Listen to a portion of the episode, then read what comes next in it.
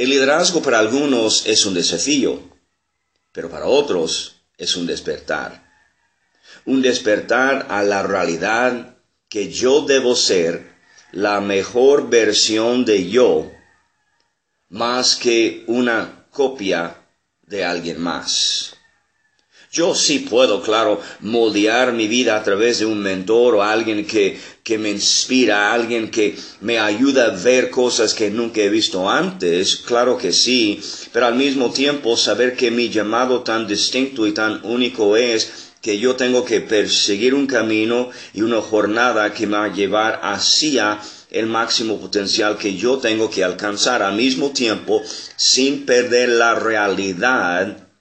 que el desafío es siempre estar trabajando juntos y cerca con otros, porque uno es demasiado pequeño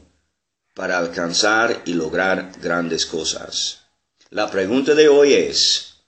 ¿qué clase de versión del yo original estoy siendo?